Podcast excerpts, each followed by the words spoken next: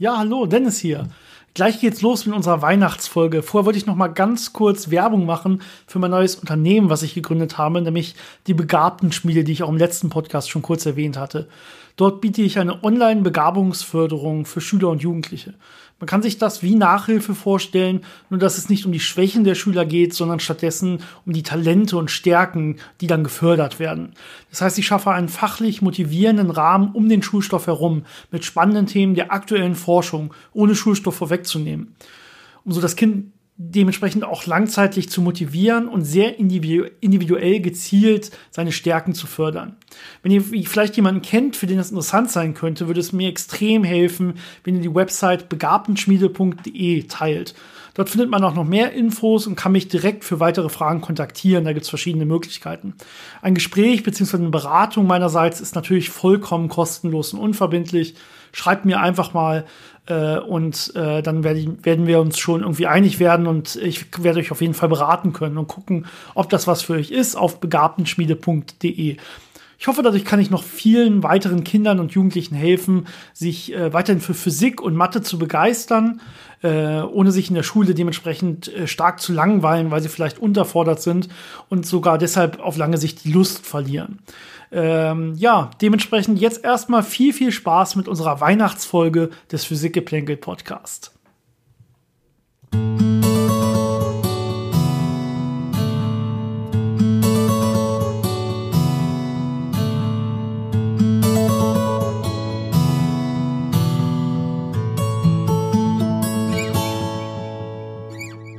Willkommen bei Physikgeplänkel, dem Podcast von Janis und Dennis über interessante Fakten aus der Welt der Physik, von denen du noch nicht wusstest, dass du sie wissen willst.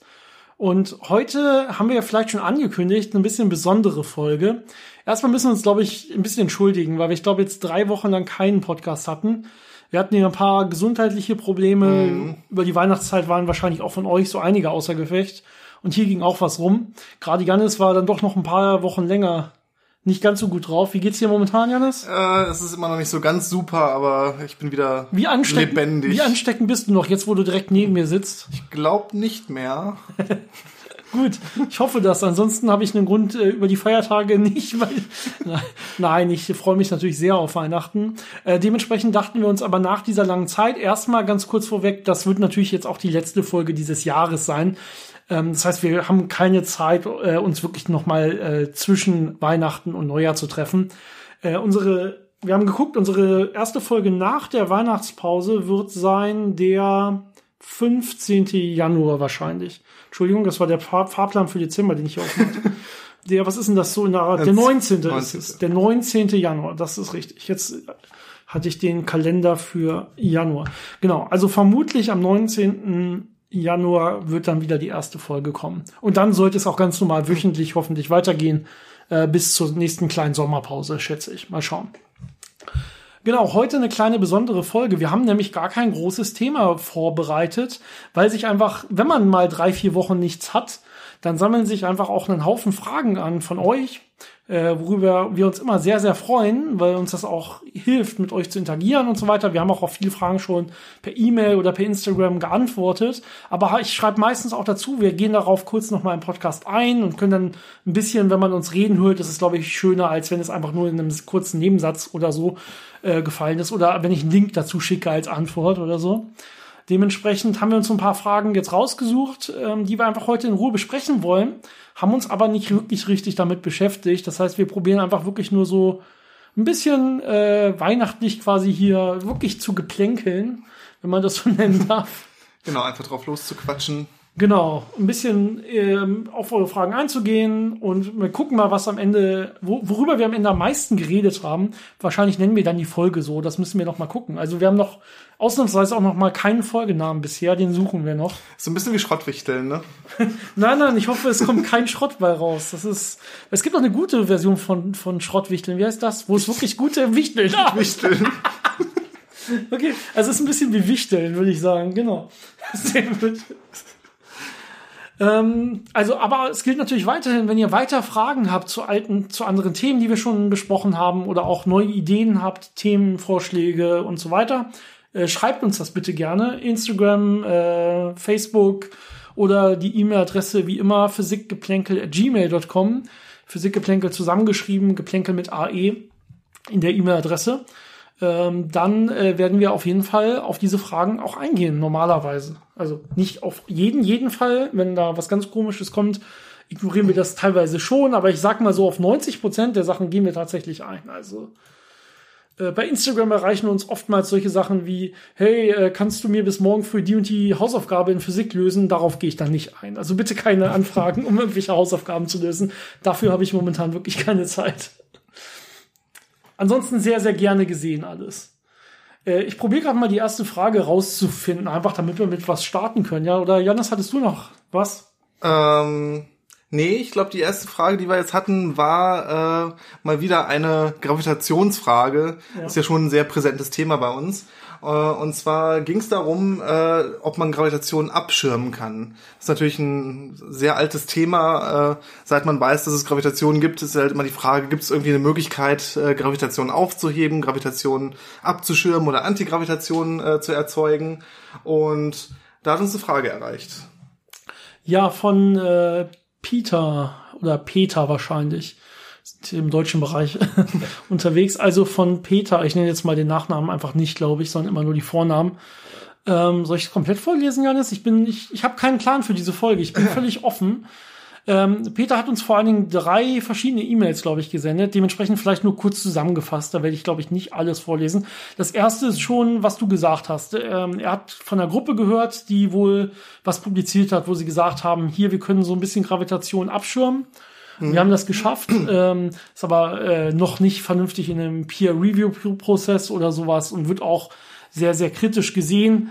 Ähm, wir hatten da vor einiger Zeit, als diese Frage kam, das ist schon ein bisschen länger her, hatten wir da kurz mal reingeguckt, erinnere ich mich dran, und kurz bei einem Kaffee drüber geredet. Ja, das, das Prinzip ist halt, dass man äh, quasi eine Waage hat, die das Gewicht von einem Objekt misst und dann guckt, äh, wenn ich jetzt irgendwas mache, kann ich dieses Gewicht verringern. Also kann ich äh, quasi dafür sorgen, dass das äh, Objekt weniger Gra Gravitation verspürt. Und in dem Fall hat man versucht, eine supraleitende Scheibe sich ganz schnell drehen zu lassen, direkt unter diesem Gewicht, und hat dann beobachtet, dass irgendwie die Waage ein bisschen weniger angezeigt hat und hat dann daraus geschlossen, dass man da ja Antigravitation hergestellt haben muss, um das dann ähm, ja, diesen Effekt zu erzeugen. Ähm, das ist immer so ein bisschen schwierig, weil es dann häufig einzelne Experimente sind, die dann vielleicht mal sowas zeigen, aber wenn man es dann, äh, also oft ist es so, wenn man das dann äh, mit anderen Gruppen reproduziert, dass es dann nicht die gleichen Effekte gibt. Und das Wichtige hierbei ist natürlich, dass man alle Parameter, die damit eingehen, äh, extrem gut unter Kontrolle halten muss. Das heißt, wenn ich jetzt hier das Gewicht messe, zum Beispiel die Masse eines Objektes, ist es extrem äh, ja sinnvoll oder in dem Fall die Gewichtskraft. Also es geht ja darum, die Gravitation zu messen. Das heißt, sowas wie M mal G oder so zu messen und zu gucken, wie ändert sich das ähm, muss man extrem gut alle äußeren Kräfte zum Beispiel unter Kontrolle haben und sich bewusst sein, was passiert überhaupt. Vor allen Dingen, wenn ich dann auch noch irgendwelche Magnetfelder oder elektrischen Felder angelegt habe, dann habe ich auf einmal Felder oder äh, Kräfte involviert, die viel stärker sein könnten als diese Gravitationseffekte, um die es hier in Wirklichkeit geht.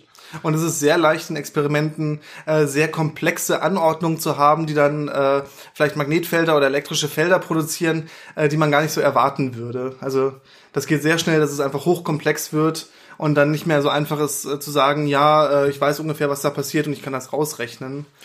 Auf jeden Fall, äh, um das kurz zu fassen, wir haben uns so ein bisschen äh, reingelesen in das, was die Gruppe da veröffentlicht hat und wir sind uns ziemlich sicher, dass das wirklich viele, viele Pro Probleme und Schwachstellen hat und dass die wahrscheinlich, höchstwahrscheinlich keine Antigravitation gefunden haben.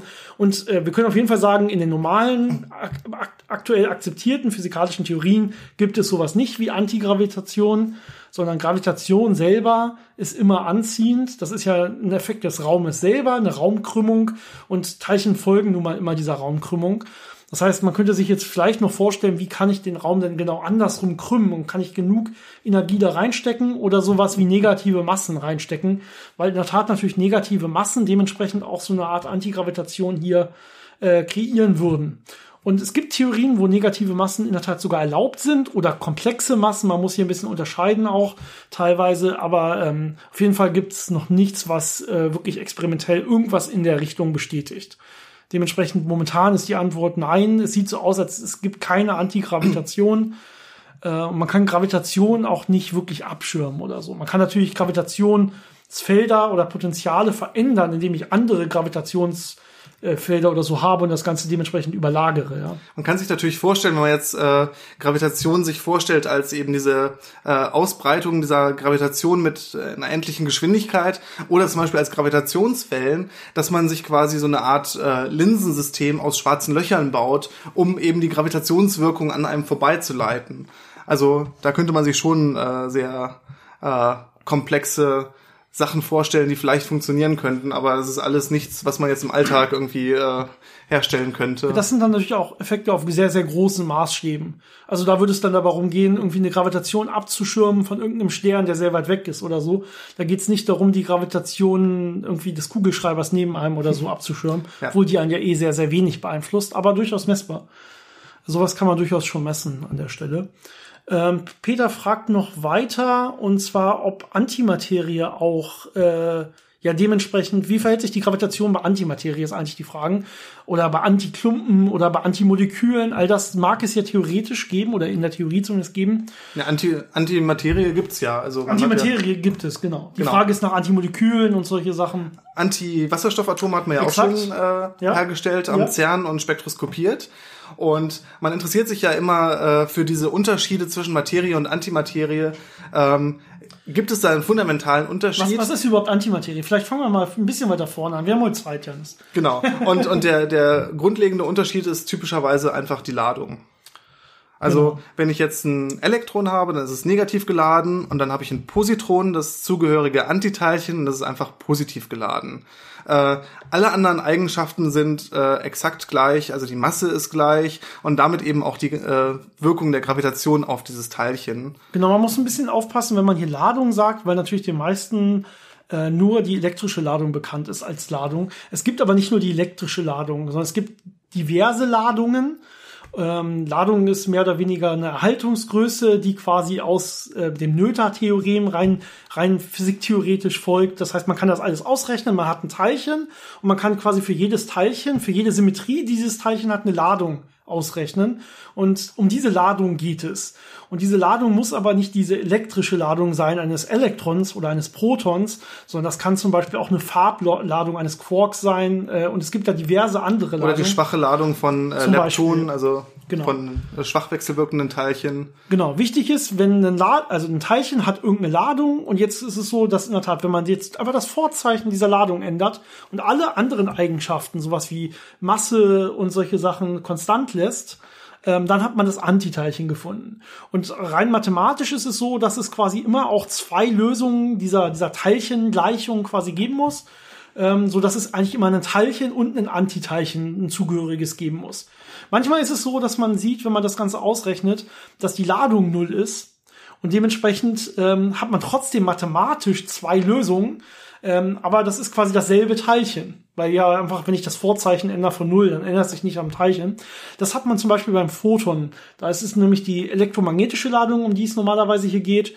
Und ein Photon hat, ist aber nicht geladen. Ähm, dementsprechend hat es die Ladung Null und ist dementsprechend auch sein eigenes Antiteilchen, rein mathematisch. Das kann man sich vielleicht so vorstellen, wenn man ein bisschen in die Schule zurückgeht, wie so eine ähm, doppelte Nullstelle oder sowas. Ja, also, dass man ähm, quasi auch, ähm, obwohl man nur eine, einmal die, die Null berührt, mehr oder weniger trotzdem zwei Lösungen an der Stelle haben kann.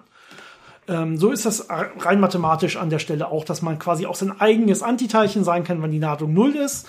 Aber immer, wenn man eine Ladung hat, was auch immer das für eine Ladung ist, äh, dann ist diese Ladung eine Erhaltungsgröße und die Ladung mit anderem Vorzeichen ist das Antiteilchen. Ansonsten passiert aber nichts ja Besonderes. Jetzt ist natürlich die Frage, warum besteht unsere Welt vor allen Dingen aus Teilchen und nicht aus Antiteilchen? Einmal ist natürlich immer die Frage, ja, was definiert man als Teilchen und was als Antiteilchen? Wir definieren ja erstmal alles, das, was wir um uns herum sehen, erstmal als Teilchen und die anderen halt als Antiteilchen. Und jetzt ist natürlich schon so, dass wenn sich Teilchen und Antiteilchen treffen, können die sich annihilieren. Das heißt, die können sich vernichten und quasi reine Energie, in dem Fall zum Beispiel als Photon oder als Gamma-Quant oder so, aussenden. Ähm, dementsprechend überlebt normalerweise ähm, nicht äh, Antimaterie in der Nähe von normaler Materie, außer man isoliert es gut und äh, fängt es in irgendwelchen ähm, Magnetfallen oder sowas. Ja. Das heißt aber schon, es gab wahrscheinlich irgendwann mal eine Asymmetrie im Universum, die dafür gesorgt hat, dass wir momentan überall im Universum vor allen Dingen ja Materie dominiert sehen und eben nicht das ganze Antimaterie dominiert sehen. Rein theoretisch könnte es aber auch alles erstmal als Antimaterie geben und sich auch diese Antimaterie-Moleküle zum Beispiel bilden. Wobei man natürlich dazu erwähnen sollte, Positronen zum Beispiel als Antiteilchen vom Elektron äh, tauchen auch natürlich äh, sehr viel auf, äh, entstehen vor allem zum Beispiel in radioaktiven Prozessen oder in irgendwelchen äh, galaktischen Prozessen. Also die sieht man schon auf eine natürliche Art. Aber ähm, komplexere Sachen wie zum Beispiel Antiwasserstoff äh, sieht man jetzt nicht wirklich natürlich. Um jetzt vielleicht zurück zur Frage zu kommen. es geht hier um Gravitation von Antimaterie. Und wir haben gesagt, das Einzige, was unterschiedlich ist, ist die Ladung. Ja, das heißt, die Masse ist ex exakt identisch. Es ist nicht etwa so, dass Antimaterie die negative Masse auf einmal hätte oder sowas, sondern die Masse ist genauso positiv wie bei normaler Materie und dementsprechend wirkt auch das die, die Raumzeitkrümmung in dieselbe Richtung wie bei normaler Materie. Und wir haben eine ganz normale Gravitation, es ist egal, ob wir hier einen Positron oder einen Elektron betrachten, sie haben dieselbe gravitative Wirkung an der Stelle. Es ist keine Antigravitation oder irgendwas in der Richtung. Genau. Ich glaube, da haben wir noch eine äh, ähm, Folgefrage bekommen von Peter. Und ähm, in dem Fall ging es dann um die Frage, ob Tachyonen als Teilchen mit einer negativen Masse äh, oder einer komplexen Masse in dem Fall, äh, ob die vielleicht Antigravitation erfahren. Und da wird es ein bisschen äh, komplexer. Ähm, Wollen wir ganz, vielleicht davor ganz kurz sagen, nochmal nachholen, glaube ich, was Tachyonen sind? Genau. Ganz grob. Wir hatten darüber ganz kurz schon mal gesprochen, äh, in einer der letzten Folgen sogar. Deswegen kam wahrscheinlich die Frage auch auf. Das waren diese Teilchen, die schneller als die Lichtgeschwindigkeit sich bewegen können äh, aber im Prinzip die Grenze der Lichtgeschwindigkeit auch haben, nur nach unten. Im Prinzip können die sich nicht langsamer als die Lichtgeschwindigkeit bewegen, sondern immer nur schneller als die Lichtgeschwindigkeit. Und das kommt zu sehr, sehr komischen Effekten. Äh, unter anderem ist es so, dass die dieses immer, immer schneller werden, automatisch mehr oder weniger drin haben. Sobald sie Energie verlieren, werden sie dadurch beschleunigt und dann müssten sie mehr oder weniger alle fast unendlich schnell sich bewegen. Das ist, das Paradox ist noch nicht so richtig gelöst an der Stelle. Äh, dementsprechend ist nicht klar, ob solche Teilchen überhaupt stabil wären. Ähm, sie kommen einfach als Lösung einer mathematischen Gleichung in Betracht, mehr oder weniger. Es ist quasi nichts experimentell nachgewiesen ist. Aber typischerweise, also es gibt äh, viele Theorien, wo solche Tachyonen auftauchen, gerade so Quantenfeldtheorien oder Stringtheorien, aber typischerweise ist das einfach ein Zeichen dafür, dass man äh, noch eine, irgendeine Instabilität in der Lösung drin hat und dann noch ein bisschen äh, ein paar äh, mathematische äh, Spielereien machen muss, um eben diese Tachyonen loszuwerden, um dann eine vernünftige physikalische Lösung zu finden. Das heißt, man geht normalerweise nicht davon aus, dass sie wirklich als physikalische Objekte existieren. Aber natürlich ist das Gedankenspiel interessant, ähm, wie sieht so ein Tachyon jetzt die Welt? Also wie reagiert das auf Gravitation? Und im Prinzip wird es natürlich äh, auch eine, eine, einen, einen Weg haben, dem es folgt. Und der Weg wird natürlich auch davon abhängen, äh, wie die Raumzeit gekrümmt ist. Also es wird schon normale Gravitation sehen, wie alle anderen Teilchen auch. Ähm, aber natürlich ist dann die Frage, was passiert jetzt, wenn so ein äh, Tachyon in so ein Gravitationsfeld läuft und äh, dann aus dem Gravitationsfeld wieder rausläuft und dabei Energie verliert. Äh, wie bewegt es sich dann, weil es dann plötzlich äh, unheimlich beschleunigt wird? Ich glaube, es ist relativ äh, kompliziert. Ja, man konnte sich das, das so vorstellen, genau dass die Tachyonen äh, sich rückwärts in der Zeit bewegen. Das ist eine Interpretation, wenn man die Gleichung anguckt, mehr oder weniger. Und dementsprechend kann man sagen, okay, wenn sie sich rückwärts in der Zeit bewegen, dann würden sie sich ja mehr oder weniger nicht äh, quasi die Gravitation 2 runter bewegen, sondern dann aus ihrer Sicht den Gravitation 2 hoch bewegen. Und beim Runterbewegen, wie du gesagt hast, werden sie beschleunigt, weil sie Energie verlieren, mehr oder weniger dann. Ähm, also es ist in der Tat ein sehr komplexes Feld, aber ich würde es nicht sagen, die haben Antigravitation, sondern es kommt jetzt auch dann ganz stark auf das Bezugssystem an, was man sich anschaut und so weiter.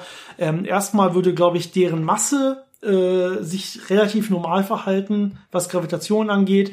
Ähm, sie haben ja auch keine negative Masse in der Sicht, also würden nicht direkt wirklich sowas wie den Raum in die andere Richtung krümmen und damit wirklich so eine Antigravitation erzeugen. Äh, aber das ist schon ein sehr komplexes Thema und ähm, da habe ich jetzt auch gerade kein Paper zugelesen. Ich glaube, du auch nicht. Das ist gerade wirklich so ein bisschen rum, rumgesponnen von aus unserem Wissen quasi. Ähm, dementsprechend kein, keine Garantie an der Stelle für unsere Spekulationen, was das angeht. Ja, ich hoffe, das reicht äh, dir, Peter. Ich glaube, das waren so unsere Antworten auf deine Ich glaub, Fragen. Das, das Fazit ist auf jeden Fall Antigravitation äh, eher unwahrscheinlich und bisher nicht beobachtet. Ja. Wäre aber eine coole Sache. ja. Würde einem viele Sachen doch wesentlich vereinfachen. So, ähm, Moment. Ich glaube, ich, genau, ich wollte mal zu Instagram schauen. Da hat uns Isabella geschrieben. Und da geht's, ähm, das, da hatte ich sogar eine längere Diskussion. Wir haben uns ein paar Mal hin und her geschrieben. Es geht um CO2 in der Atmosphäre. Also so ein bisschen eine Frage. Wir gehen jetzt ganz weit weg von dem Thema, wo wir eben waren, und hier wirklich zur Realpolitik mehr oder weniger. Es geht hier so ein bisschen. Aber auch wieder mit Gravitation. Es hat wieder sehr viel mit Gravitation zu tun. Es geht hier in der Tat so ein bisschen um Klimaerwärmung und so was. Äh, sowas und deswegen ist die Frage an der Stelle gewesen, ähm, wie sieht das eigentlich aus mit den verschiedenen Dichten ähm, bei der Zusammensetzung der Atmosphäre von der Luft. Ja, wir wissen ja, die Luft besteht größtenteils aus Stickstoff und zweitgrößter Anteil ist dann noch Sauerstoff und dann ein kleiner Anteil CO2 und so weiter. Und die einzelnen Moleküle haben aber unterschiedliche Dichten. Unter anderem ist äh, Und unterschiedliche Massen. und unterschiedliche Massen. Unter anderem ist zum Beispiel CO2 das schwerste davon. Dementsprechend würde man jetzt rein physikalisch erwarten, dass in diesem Luftgemisch, was hier vorliegt, sich CO2 irgendwo relativ nah in Bodennähe absetzt und die anderen sich dann darüber in so Schichten mehr oder weniger anordnen würden. Aber das ist nicht das, was man misst in der Tat. Ähm, was man wirklich misst, rein, äh, man kann zum Beispiel Heißluftballons so mit, mit äh, ja, Konzentrationsmessanlagen der Luft mehr oder weniger einfach mal hochschicken und auf verschiedenen Höhen immer die Konzentrationsverhältnisse messen und so weiter. Und was man misst, ist eigentlich, dass diese Verhältnisse kon komplett konstant bleiben, mehr oder weniger, über die, über die ganze Atmosphäre quasi. Also es ist nicht so, dass wir unten besonders viel CO2 hätten und weiter oben ist dann der Anteil von Sauerstoff größer oder so, sondern das Verhältnis bleibt ungefähr konstant. Natürlich ist es so, dass es nach oben in die Luft dünner wird, das heißt, die Gesamtkonzentration lässt nach, ähm, aber dieses Verhältnis der Einzelnen untereinander ist nicht so. Und das ist jetzt erstmal in der Tat, muss man kurz darüber nachdenken, warum ist das eigentlich so? Ja, und äh, die größte Antwort dabei ist äh, einfach Vermischung, also Turbulenz, weil die Atmosphäre immer in Bewegung ist äh, und sehr viel passiert, wird einfach ständig äh, diese, diese, diese Gasmischung äh, sehr fein durchmischt und wird deswegen sehr homogen. Und natürlich äh, haben die Teilchen auch eine Temperatur, das heißt, sie haben eine zufällige Bewegung und stoßen die ganze Zeit aneinander. Das heißt, da findet sehr viel statt und das sorgt dann dafür, dass es relativ gut durchmischt wird. Es gibt aber Fälle, wo sich schon so eine Schichtung ausbilden kann gerade wenn man äh, schwerere Gase noch dabei hat. Ähm, das sind ja zum Beispiel so Sachen gewesen in Bergwerken oder auch in so Weinkellern, wenn sich dann äh, verschiedene schwere Gase in Bodennähe sammeln können, wenn da halt wirklich auch nicht viel äh, Luftzug äh, ist, sondern es einfach die Luft steht und wirklich Zeit hat, dann dass äh, schwere Gase nach unten sinken und dann kann man Probleme bekommen, äh, dass man, wenn man zu nah am Boden ist, dann erstickt plötzlich und das ein bisschen spät merkt. Ähm, aber typischerweise draußen in der Atmosphäre ist einfach so viel äh, Turbulenz und Bewegung da in der Luft, dass das sehr gut durchmischt wird. Und Ja, also man kann sich das kein Problem wirklich ist. vorstellen, sagen wir, ich habe irgendwie äh, Öl oder so und Wasser in einem Glas und dann äh, im Prinzip ist die Atmosphäre so, dass man die ganze Zeit einfach nur sehr, sehr schnell rührt. Und dann ist die Konzentration überall gleich, mehr oder weniger. Und es bräuchte ein bisschen Zeit, dass sich das Ganze in verschiedenen Schichten absetzt, sich legt und so weiter. Und die Zeit hat es einfach in der Atmosphäre nicht. Und zwar auf verschiedenen Skalen. Also wir haben natürlich einmal so große Aufwinde und Abwinde und so Winde, die vom Äquator herkommen und so weiter. Äh, aber wir haben auch auf sehr, sehr kleinen Skalen immer wieder diese Durchmischung. Allein durch die Thermik, also das Ganze ist immer am Vibrieren mehr oder weniger. Die Luftmassen durchwälzen sich selber immer wieder untereinander. Das heißt, sowohl auf diesen großen Skalen als auch auf kleinen Skalen gibt es immer wieder komplette Durchmischung, was auf lange Sicht dazu geführt hat, dass die Atmosphäre sehr, sehr sauber durchmischt ist. So sauber, dass man wirklich überall dieses gleiche Verhältnis misst von die gleiche von Konzentrationen, äh, zum Beispiel Sauerstoff zu CO2. Ja, das ist äh, wie ich finde, sogar sehr beeindruckend, dass es so gut durchmischt ist, aber man kann es einfach messen. Ja, das ist kein Problem und offensichtlich passiert das so. Und wenn man es im Kleinen testet, kann man das natürlich sehr einfach nachbauen. Man kann irgendwie so ein kleines abgeschlossenes Sys- System bauen. Äh, man kann dem entweder sehr, sehr viel Ruhe und Zeit geben, dann setzt sich das schön ab. Oder man äh, pustet das halt schön durch und dann wird man sehen, ah, das mischt sich sehr gut. Also das ist eine Sache, die äh, kann man einfach messen und sehen. Das ist kein, kein Hexenwerk.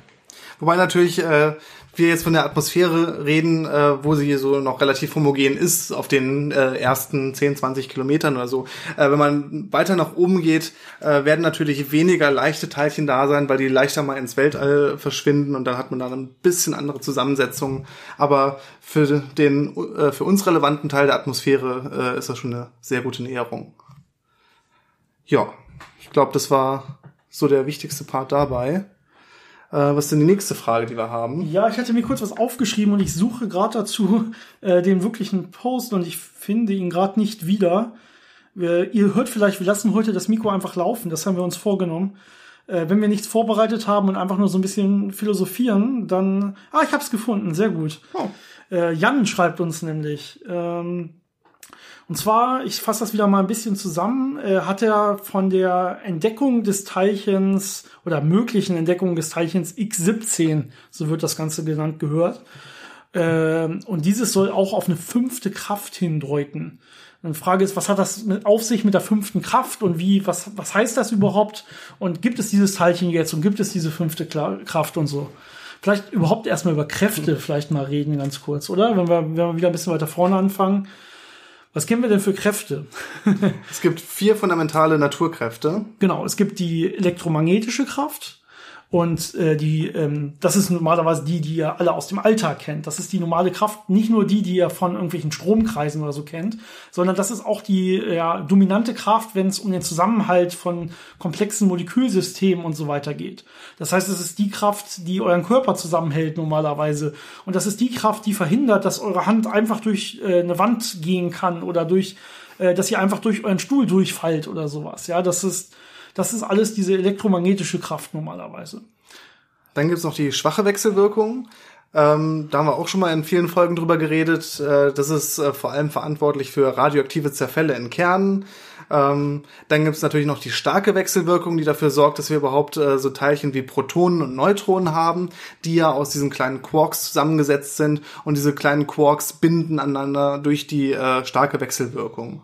Genau. Man darf nicht vergessen, dass die in Wirklichkeit ja auch alle dieselbe Ladung tragen, äh, mehr oder weniger, und dementsprechend sich eigentlich abstoßen müssen elektromagnetisch. Dementsprechend muss da noch eine viel stärkere Kraft sein und deswegen heißt es vielleicht auch die starke Wechselwirkung oder die starke Kraft, ähm, die jetzt hier diese Kerne dann dementsprechend auch und diese Kernteilchen zusammenhalten kann.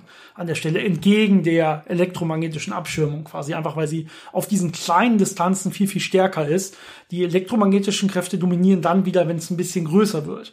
Und wenn es viel, viel größer wird, dann dominiert natürlich eine andere Kraft, das ist die Gravitation, die wir immer noch klassisch als Kraft wahrnehmen können, obwohl natürlich Einstein das Ganze auch als reine Raumkrümmung äh, beschreiben oder als Eigenschaft des Raumes beschreiben kann, wo man auch da sagt, das muss ja trotzdem vermittelt werden an die einzelnen Körper und so weiter und da noch dieses Graviton sucht, was dann die das, ja, das Austauschteilchen dieser Gravitationskraft wäre, was aber zurzeit noch nicht gefunden wurde. Ähm, genau, man hat schon so, man kann diese Kräfte so ein bisschen in verschiedenen Theorien vereinigen. Man hat zum Beispiel schon die schwache Wechselwirkung mit der elektromagnetischen Wechselwirkung vereinigt. Das kommt immer ein bisschen darauf an, bei welchen Temperaturen ich eigentlich gucke. Genau, wenn ich bei hohen Energien gucke, dann ist das ein und dieselbe äh, Wechselwirkung. Und wenn man dann zu niedrigeren Energien äh, geht, dann sieht man halt, dass es da sich aufteilt und dass es dann einen Unterschied macht, ob man die eine oder die andere betrachtet. Und ähm, im Endeffekt äh, kommt das ja alles aus diesem Standardmodell der Teilchenphysik, wo die ganzen Teilchen drin sind und die Kräfte, die zwischen diesen Teilchen wirken und eben die Teilchen, diese Austauschteilchen, die diese Kräfte vermitteln. Ne, zum Beispiel bei der äh, elektromagnetischen Wechselwirkung äh, tausche ich ein Photon aus und vermittle dadurch die elektromagnetische Wechselwirkung. Und was man jetzt äh, vermutet gefunden zu haben, oder jedenfalls was, was äh, diese Gruppe äh, gesagt hat, dass sie gefunden hat, ist das sogenannte X17-Teilchen oder ein sogenanntes X-Boson, nicht zu verwechseln mit dem Higgs-Boson. Und äh, das wäre ein hypothetisches Austauschteilchen von einer Kraft, die man bisher noch nicht kannte die aber äh, eine Möglichkeit wäre, dieses Standardmodell zu erweitern. Und zwar wäre das eine Kraft, die jetzt zwischen äh, Teilchen, die normalerweise mit der starken Wechselwirkung wechselwirken und Teilchen, die mit der schwachen Wechselwirkung wirken, vermittelt. Das heißt, jetzt kann ich plötzlich zwischen stark wechselwirkenden und schwach wechselwirkenden eine, eine, eine Kraft spüren, die ich normalerweise im Standardmodell nicht sehen würde. Das würde so ein paar Sachen, wo man noch so Fragezeichen dran hat, erklären können. Also ein paar äh, Theoretiker sagen, ah, dass dieses X17-Teilchen wäre eine gute Erklärung und würde sehr gut als Ergänzung des Standardmodells quasi passen. Es wäre richtig toll, wenn man das findet. Ähm, kurz zum Namen X17, äh, X kommt von dem X-Boson, so wäre dann der Name dieses Aus Austauschteilchens, was man hätte. Es gibt an der Stelle das X und das Y-Boson, die sich sehr, sehr ähnlich sind in verschiedenen äh, Theorien bisher.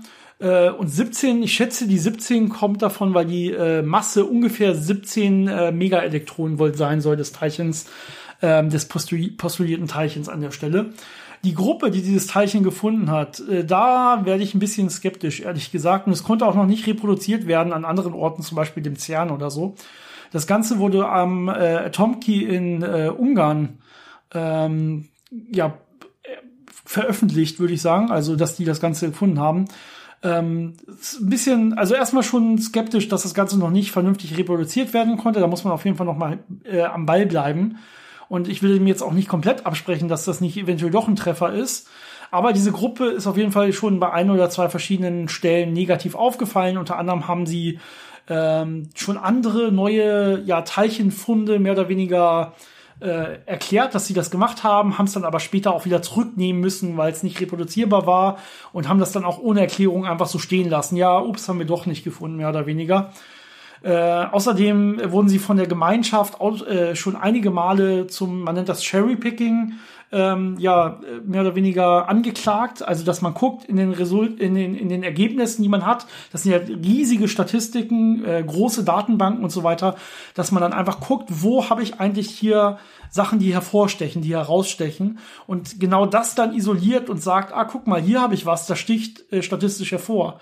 Aber natürlich sticht das statistisch hervor, so hat man es ja gefunden. Ja, also in jeder Statistik wird es irgendwas geben, was sehr weit an, an der Grenze, also nicht beim Mittel der Statistik, sondern sehr weit außen liegt. Und äh, das ist völlig natürlich. Ja? Und wenn man jetzt das isoliert und dann wieder eine eigene Statistik davon macht, dann ist es was Besonderes. Aber wenn man das im Großen und Ganzen betrachtet, wäre es eben nichts Besonderes. Das ist einfach so ein statistischer Trick, den man in der reinen Wissenschaft nicht machen darf. Genau. Und ähm, vielleicht kurz zum Experiment, äh, wie man das gefunden hat. Man hat äh, Streuexperimente gemacht, man hat äh, Protonen auf Lithium geschossen und geguckt, was man dann für äh, gestreute Teilchen unter verschiedenen Winkeln sieht. Und man hat dann mehr äh, Streuereignisse bei äh, sehr ähm, großen Winkeln äh, detektiert und daraus geschlossen, dass es da jetzt dieses Teilchen geben muss. So macht man und das. Also die Sache ist, du guckst hier an, diese Streuwinkel und so weiter, und dann sagst du, okay, für diesen und diesen Streuwinkel an dem Element zum Beispiel, da bräuchte ich die und die Kraft, damit das Ganze in die Richtung abgestoßen wird. Genau, das heißt, wenn man sagt, ich habe ein Teilchen gefunden, stellt man sich vielleicht naiv vor, man hat jetzt dieses Teilchen da wirklich beobachtet oder das irgendwie isoliert. Aber in solchen Fällen ist das äh, wirklich, dass man sich diesen Prozess anguckt, diesen Streuprozess und dann äh, aufgrund der Energien und der Winkel äh, ausrechnen kann, was ist da wohl äh, passiert, was war da wohl an Teilchen anwesend.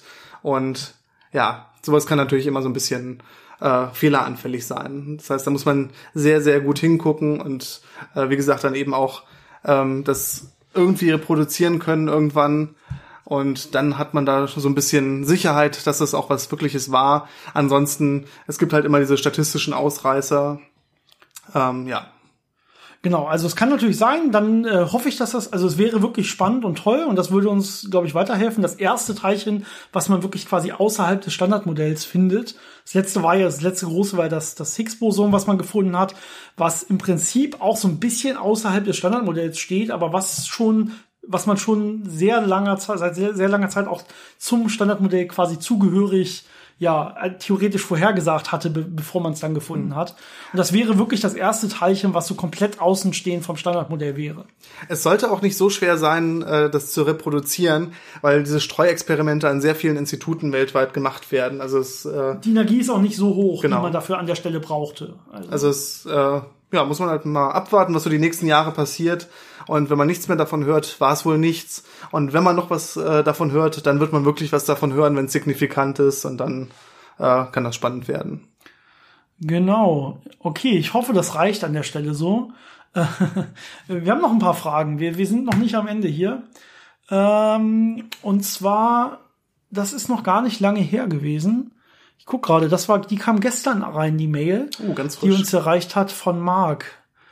Ähm, Marc, ich lese gerade noch mal kurz durch. Es gibt vor allen Dingen zwei Fragen, die in, in dieser Mail stehen.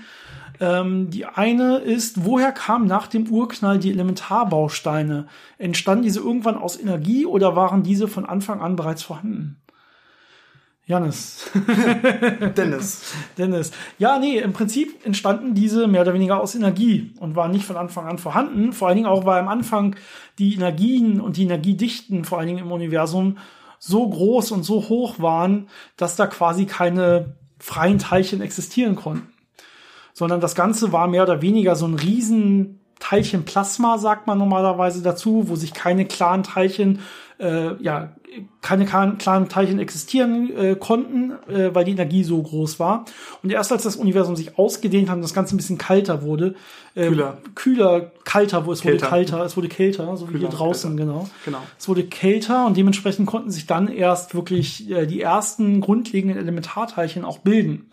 Da geht's wieder um diese Symmetriebrüche, die man hat. Das heißt, wenn ich über einer gewissen Te äh, Temperatur bin, ähm, dann können sich die, diese, diese Felder, die ja da auch schon vorlagen, die können sich quasi noch nicht als Teilchen mehr oder weniger äußern, bewegen, wie auch immer man das nennen will.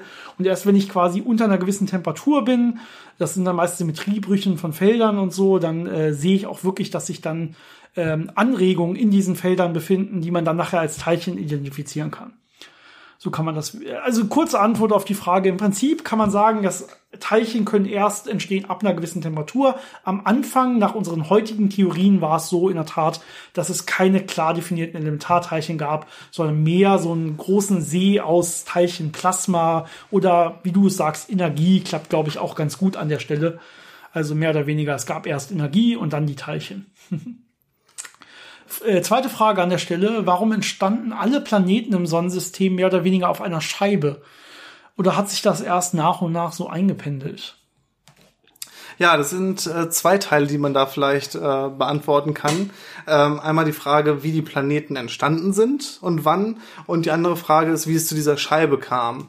Und das sind zwei verschiedene Sachen. Also bei unserem Sonnensystem geht man davon aus, dass sich erst diese protoplanetare Scheibe entwickelt hat. Also man hat die Sonne in der Mitte und dann eine Scheibe aus Material, die äh, ungefähr die Größe des Sonnensystems oder ein bisschen größer hatte damals und äh, relativ flach ist und sich dann um diese Sonne gedreht hat. Und innerhalb dieser Scheibe kam es dann zu Wechselwirkungen zwischen Teilchen, zu Verklumpungen, zu Kollisionen äh, und dann haben sich dann nach und nach die Planeten äh, herausgebildet. Ähm, die andere Frage ist natürlich, äh, wie kam es zu dieser Scheibe und warum überhaupt äh, Galaxien auch diese Form als Scheibe haben und nicht als einfach einen großen Ball, Ja, das sind in Wirklichkeit Experimente, die man auch im Kleinen durchführen kann. Äh, In Wirklichkeit wirkt ja bei diesen großen Systemen die Gravitation, aber das klappt auch mit anderen Sachen. Man kann da tolle kleine Experimente machen oder Simulationen und so weiter. Und man sieht einfach, dass das energetisch der beste, also der niedrigste Zustand ist. Das heißt, diese Systeme werden normalerweise bevorzugt. In Wirklichkeit ist es in der Tat so, wenn ich ein großes System habe und es würden sich jetzt, es wird irgendeinen Gesamtdrehimpuls geben. Das heißt, wenn ich jetzt einfach die Drehimpulse aller Teilchen aufaddiere, die um dieses System kreisen, dann wird es irgendeine ja, spezifische Richtung geben, irgendeinen Gesamtdrehimpuls und diese Richtung wird nachher die sein, in der auch diese Scheibe sich äh, bewegen wird, mehr oder weniger. Und alle anderen äh, Teilchen, die sich nicht innerhalb dieser äh, ja, dieses Gesamtdrehimpulses bewegen, die werden sich erstmals schneller bewegen, energetisch auf einem stehen sie deutlich schlechter dementsprechend da und werden immer stärker abgebremst ähm, und letztendlich werden die dann äh, so stark abgebremst werden, dass sie sich äh, ja entweder im inneren Bahn auf dieser Scheibe bewegen dann letztendlich oder dass sie so instabil werden und einfach zum Beispiel auf den zentralen Stern fallen ähm, oder zu Staub zerfallen. oder auch einfach durch Stöße und andere äh, Wechselwirkungsprozesse aus der äh, aus dem aus der Umgebung rausgeschleudert werden. Also da gibt es verschiedene Prozesse, aber äh, das ist normalerweise der Prozess, äh, der dann äh, äh, diese Reibung beinhaltet und diese Wechselwirkung zwischen den Teilchen, die in diesem großen, ja sagen wir mal Nebel ist, äh, so dass sich das dann am Ende immer in eine Art Scheibe verdichtet. Es gibt natürlich unterschiedliche Formen von Scheiben. Es gibt dann teilweise dickere, wo diese Prozesse nicht sehr effektiv waren oder wo einfach noch nicht so viel Zeit war. Dann ist es eher so ein bisschen kugelförmiger, also ein bisschen ausgedehnter. Und dann gibt's halt wirklich auch Systeme, wo das eine sehr, sehr flache Scheibe ist. Genau. Aber ganz allgemeine Antwort auch hier wieder energetisch einfach günstiger. Gesamtdrehimpuls der Teilchen ist hier wichtig an der Stelle. Ähm, und ja, es ist, geht sowohl rein gravitativ, das ist vielleicht noch interessant, äh, als auch äh, beschleunigt durch Stöße. Also selbst würde es keine Reibung oder keine Stöße quasi geben, würde es so sein, dass die, die außerhalb dieser äh, Gesamtdrehimpulsscheibe sich bewegen, äh, stärker abgebremst werden, als die sich in dieser Scheibe bewegen würden. Äh, rein durch die Gravitation quasi. Und dementsprechend würde sich das Ganze langsam als Scheibe kollabieren. Aber dadurch, dass es auch noch regelmäßig Stöße und sowas untereinander gibt, wird das Ganze auch noch schneller in so einem System kollabieren, wo es dann wirklich nur noch diese bevorzugte Drehrichtung gibt. Man kann das Ganze auch simulieren. Es gibt ein tolles YouTube-Video dazu, habe ich mal irgendwann, irgendwann gesehen. Das findet man bestimmt. Ähm, man kann diese klassische ähm, klassische ähm, Interpretation des, des, äh, der allgemeinen Relativitätstheorie ist ja immer, vielleicht habt ihr das schon mal gehört, dass man so ein großes Tuch nimmt. Und jetzt kann man auf dieses Tuch irgendwie eine Kugel setzen oder so und dann wird dieses Tuch eingebeult. Das ist so das Bild, das die meisten schon mal irgendwo gesehen haben, wo man dann sagt, ah, das ist also so die Raumzeitkrümmung, die man sich vorstellen kann, halt nur runtergebrochen von vier Dimensionen auf zwei Dimensionen. Ähm, dementsprechend passt das Bild hier und da auch mal nicht an der Stelle und da ist auch natürlich viel zu viel Reibung und so. Aber ähm, was man jetzt schön machen kann bei so einem Tuch, ist, dass man äh, Murmeln nehmen kann, wenn man eine große Masse in die Mitte des Tuches setzt. Das heißt, das hat jetzt so eine schöne, schöne Mulde gebildet. Und jetzt kann man äh, ein, in eine Hand eine Handvoll Murmeln nehmen, in die andere Hand auch Murmeln nehmen und jetzt in verschiedene Richtungen diese Murmeln schmeißen. Eine schmeiße ich links rum, eine schmeiße ich rechts rum. Und die werden jetzt wie Planeten ja um diese zentrale Masse erstmal so ein bisschen kreisen. Und dabei wird es ganz viele Stöße geben. Und man wird relativ schnell sehen, dass sich das, wo, wo es am Anfang den Gesamtdrehimpuls, wo der am größten war, also in die Richtung, in die ich quasi entweder mehr Murmeln geschmissen habe oder schneller das Ganze geschmissen habe, ähm, in die Richtung wird sich nach kurzer Zeit alles bewegen. Und alle anderen werden entweder die Richtung gewechselt haben in diese bevorzugte Richtung oder sie werden einfach in die Mitte ähm, ins zentrale Loch quasi gefallen sein oder zur zentralen Masse. Ähm, das kann man entweder sehr schnell einfach mal ausprobieren oder guckt mal nach diesem YouTube-Video. Äh, wenn ich das selber noch finde, dann kann ich das auch in die Show Notes als Link noch mal reinpassen, äh, packen. Da sieht man auch diesen Effekt sehr schön. Wie gesagt, also auch wieder was, was man relativ schnell und einfach simulieren oder auch nachmachen kann. Das ist relativ gut verstanden, warum sich die Sachen nachher wirklich in diesen Scheibenbahnen bewegen. Ja, wir hatten noch eine Frage. Was war das nächste? Tarnumhang? Ja, warte, wenn wir gerade dabei sind, ähm, geht es noch so ein bisschen um die Ausdehnung des Universums. Ah. Ähm, wo hatten wir diese Frage bekommen? Ich sage ja immer gern die Vornamen von den Leuten, die uns das geschrieben hatten, weil wir das sehr gerne auch haben. Äh, war das das hier? Äh, da steht auf jeden Fall Ausdehnung des Universums. Ja, sehr gut, sehr gut. Ja. Das war von äh, Yami, schätze ich, ist der Name. Oder Jamie. Vielleicht Jamie. J-A-M-I. Also, äh, äh, also erstmal vielen Dank auch für die Frage an der, äh, an der Stelle. Ähm, ganz kurz, kann ich das isoliert vorlesen oder fasse ich es zusammen? Ich lese es einfach mal vor. Wir haben ja heute Zeit. Und es ist jetzt ja Weihnachten. Ich gehe auch, wir gehen auch davon aus, ihr hört das alle irgendwie, wenn ihr gerade über die Feiertage ein bisschen Ruhe und äh, Zeit findet, dementsprechend genug von der wir, Familie habt. Ja, oder einfach nach den Weihnachtsfeiertagen vielleicht, wenn ihr dann das erste Mal wieder bei euch zu Hause alleine seid und noch frei habt oder so, irgendwie so, ja, alleine mit, mit, mit der kleinen Familie vielleicht. Ach, Janis. so, ich lese das Ganze mal vor, damit wir hier weiterkommen. Ähm, in eurer Folge zur dunklen Materie sprecht ihr wie auch an anderer Stelle, äh, Stelle von der Ausdehnung des Universums, von einer Größe im Quantenmaßstab hin zur heutigen Größe. Daher, das äh, rührt an einer Frage, über die ich mir schon lange den Kopf zerbreche. Ähm, die Frage ist, worin befindet sich dieses Universum überhaupt? Wo verläuft seine Grenze? Und wenn es ganz zu Beginn nur quantenwinzig klein ist, im Maßstab zu was eigentlich?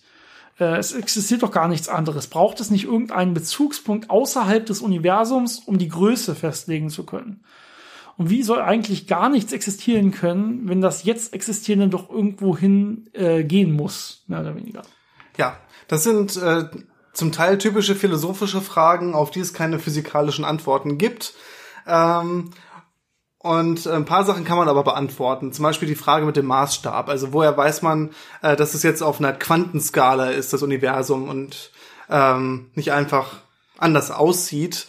Ähm, und den Maßstab, den man dafür hat, ist natürlich die Lichtgeschwindigkeit. Das heißt, ich kann gucken, äh, wie weit bewegt sich das Licht in einer gewissen Zeit und kann damit sagen, okay, äh, die Entfernungen, die wir gerade beobachten, sind so und so groß und äh, dementsprechend äh, kann man auch sagen, dieses Universum hat gerade eine Größe, die wirklich quantenmechanisch ist, äh, selbst wenn man nur in diesem Universum sich befindet und nicht von außen drauf guckt. Das Licht ist quasi ein perfektes Lineal, was uns zur Verfügung steht, mit dem wir perfekt messen können, weil es immer konstant ist. Und es ist auch das einzige Lineal, was immer konstant ist. Alle anderen wären in der Tat nicht gut geeignet, aber damit schon. Und damit kann man natürlich auch Sachen festlegen. Und äh, eine Annahme, die da drin steckt, indem, wenn wir sagen, das Universum war so klein und so, ist, dass unsere Naturkonstanten konstant sind. Das heißt Naturkonstanten, aber es ist nicht offensichtlich, dass sie konstant sind. Aber wir haben noch keine Änderung quasi messen können in unseren Naturkonstanten. Das wird immer wieder versucht. Ähm, Was man mit der Lichtgeschwindigkeit natürlich auch äh, analog genau. sagen kann, ist so die Wechselwirkungsstärke. Das heißt, wenn ich zwei Ladungen habe äh, und äh, die nah aneinander bringe und mir gucke, welche Kraft wirkt zwischen denen, das ist auch ein Maßstab, was aber auch wieder mit der mit den Wechselwirkungsteilchen, die diese Kraft vermitteln, zusammenhängt und äh, die im elektromagnetischen Fall bewegen sich ja mit Lichtgeschwindigkeit. Also das äh, läuft alles auf das gleiche Ergebnis hinaus, aber man kann wirklich absolut sagen, äh, welchen Maßstab habe ich hier gerade vor mir und äh, auf welchen Größenskalen bewege ich mich. Genau, also es gibt in der Tat, man kann von innerhalb des Universums sagen, äh, wie groß ist das Ganze und auch sagen, wie verändert sich das Ganze und so weiter. Man muss nicht von außen einen Maßstab anlegen, wo es dieses Außen natürlich auch per Definition schon nicht geben kann. Das ist vielleicht ein anderer Teil, der hier noch mit drinsteckt in der Frage ist, wora, wohin hinein bewegt sich das Universum, wenn es sich ausdehnt. Da haben wir schon öfter drauf geantwortet. Ja, Aber nochmal in Ruhe vielleicht ganz kurz. Genau, es ist eine komplexe Sache. Also erstmal äh, beschreiben wir das Universum ja als ein mathematisches Objekt, eine sogenannte Mannigfaltigkeit. Das hatten wir irgendwann schon mal erwähnt.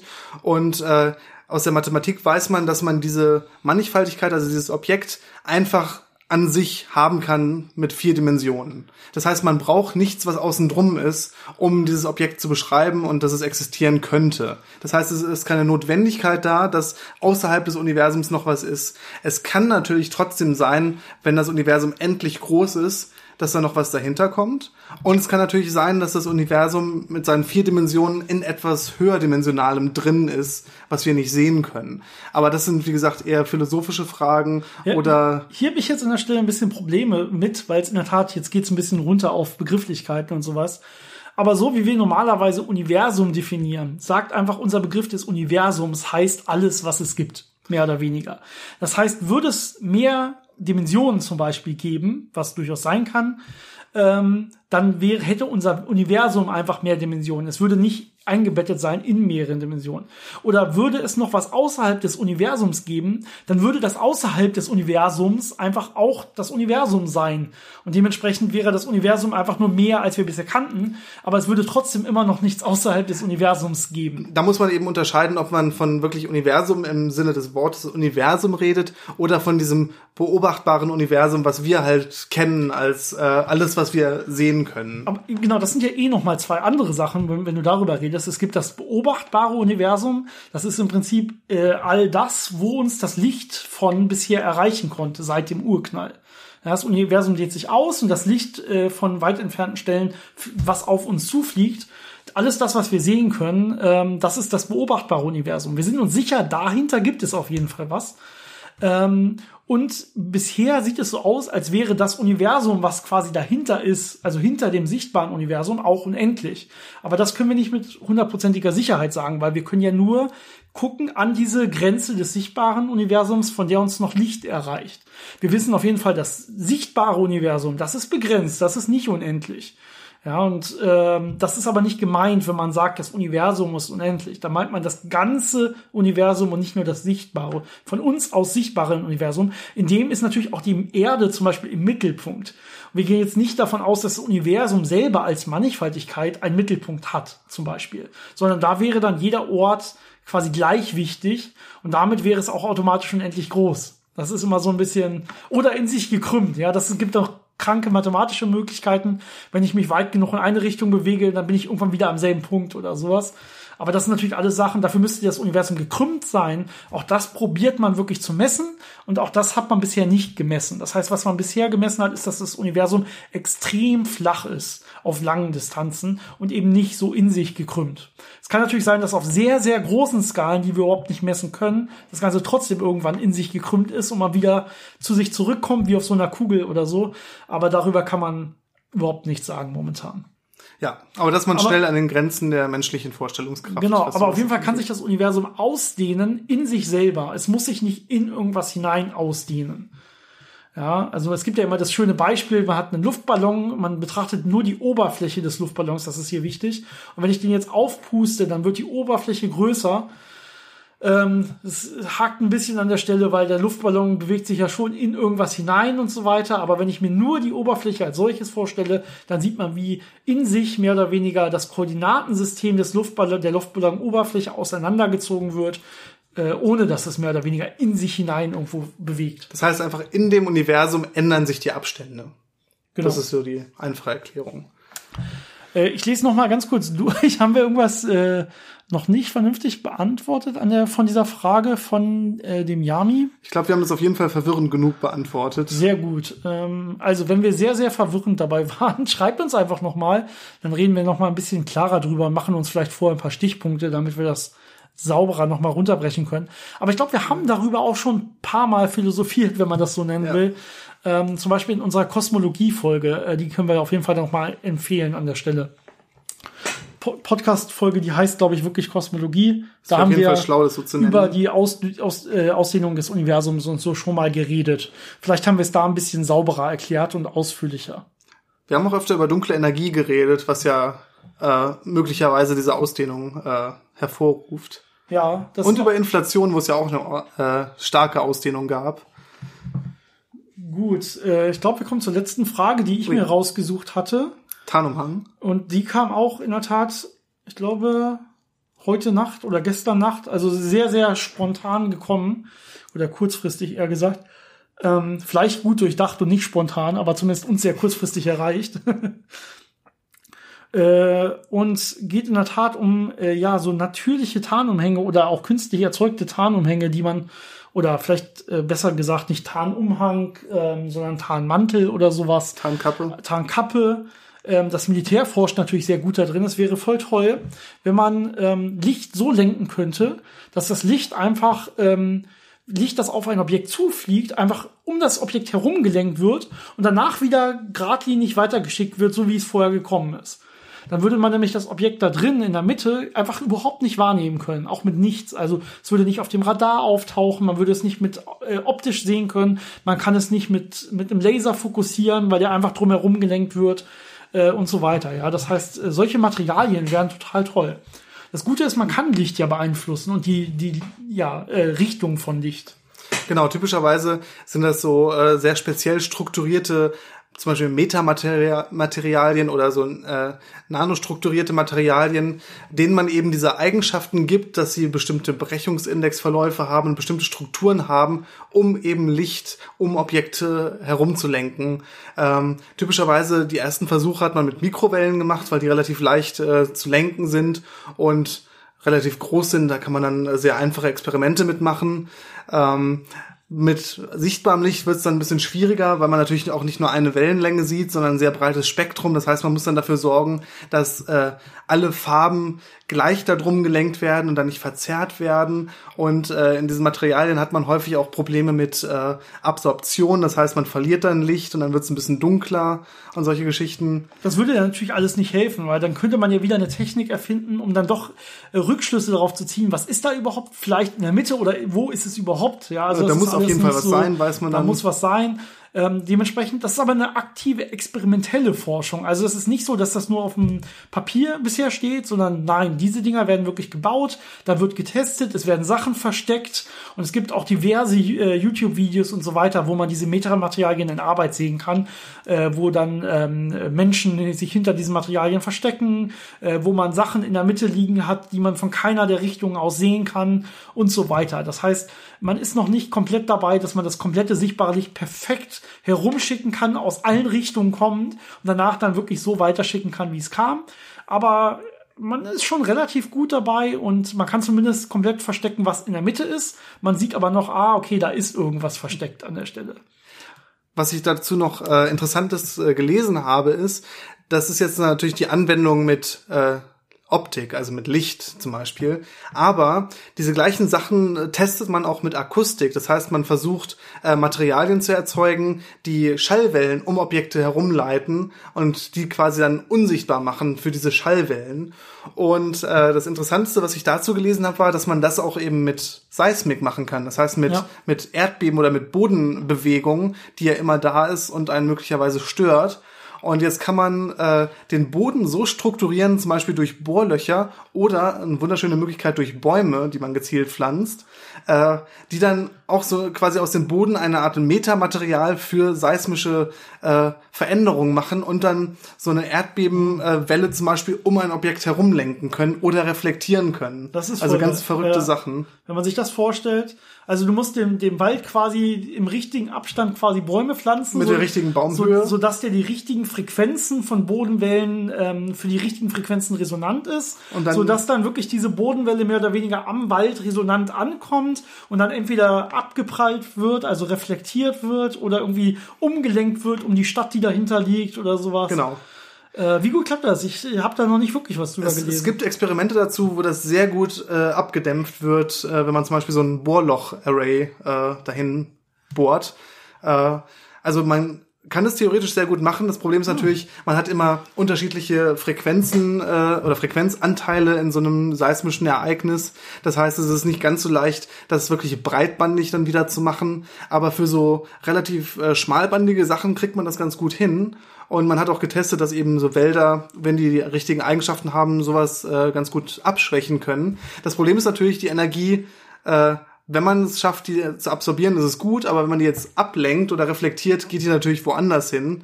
Äh, ja. das heißt, typischerweise wäre es dann so, äh, wenn man das um sein Haus herum baut, bleibt das Haus stehen, aber das Nachbarhaus wird dann umso mehr zerstört, wenn es das nicht hatte. Jetzt sehe ich schon wieder Möglichkeit, wie man das Ganze als Waffe einsetzen kann. Super.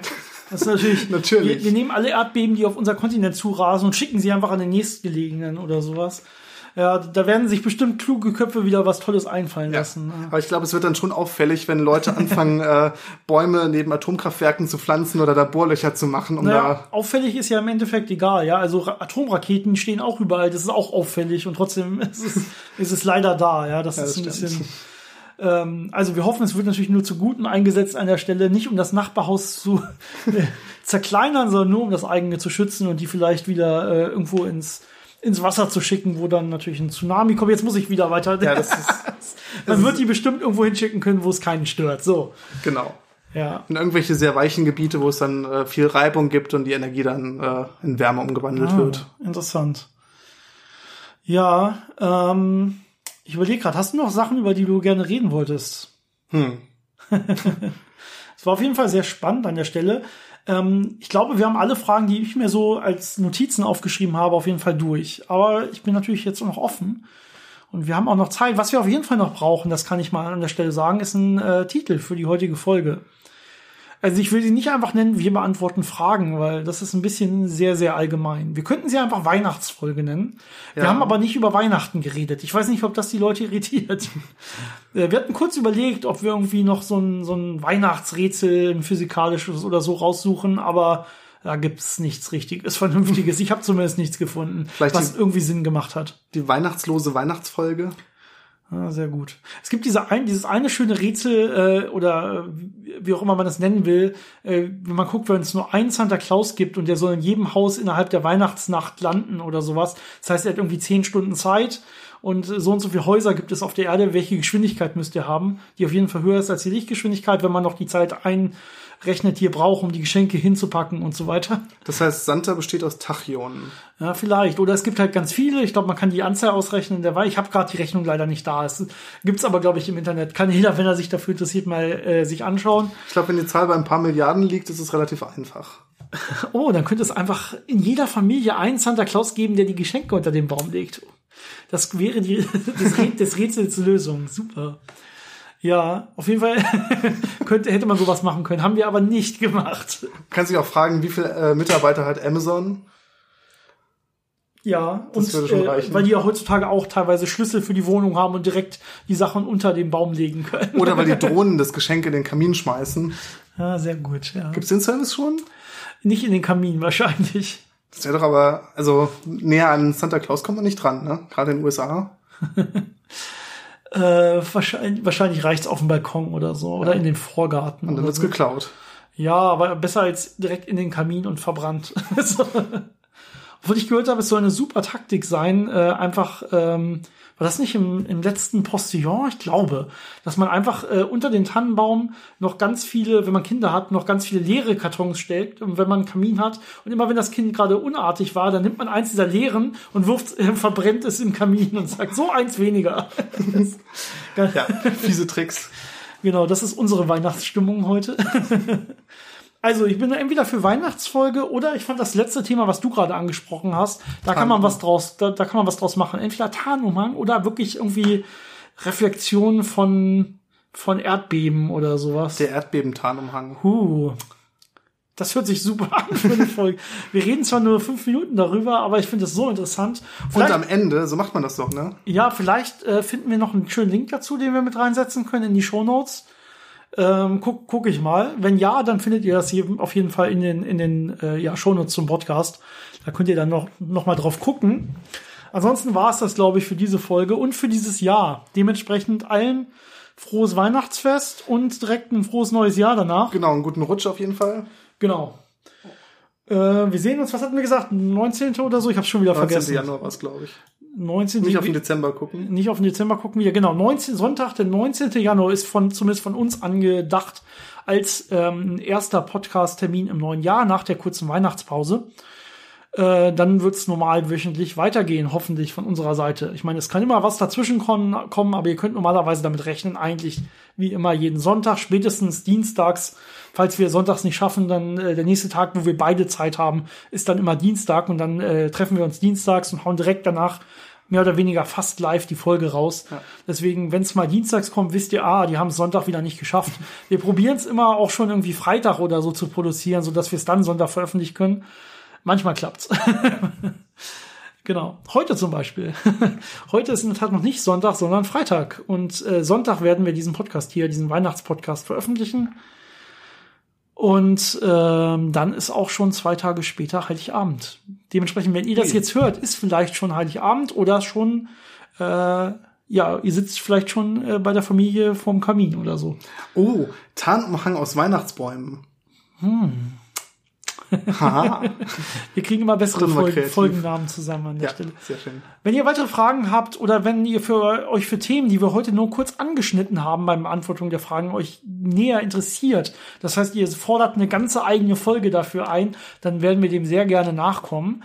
Ähm, also wenn wir uns mal mehr raussuchen sollen zu solchen Tarnumhängen, auch was optische Tarnumhänge und sowas angibt und welche Materialien man da genau benutzt und wie das exakt funktioniert, ähm, dann machen wir das sehr gerne. Schreibt uns einfach, dass ihr euch das wünscht. Wenn wir uns da ein paar Nachrichten erhalten, dann wissen wir auf jeden Fall, ah, okay, das kommt weit nach oben auf unsere Liste und dann werden wir da auch eine Folge zu machen. Äh, ansonsten, ja, wir haben uns eigentlich schon verabschiedet. Schönes, schönes Weihnachtsfest. Äh, ciao von unserer Seite. Bis zum nächsten Mal.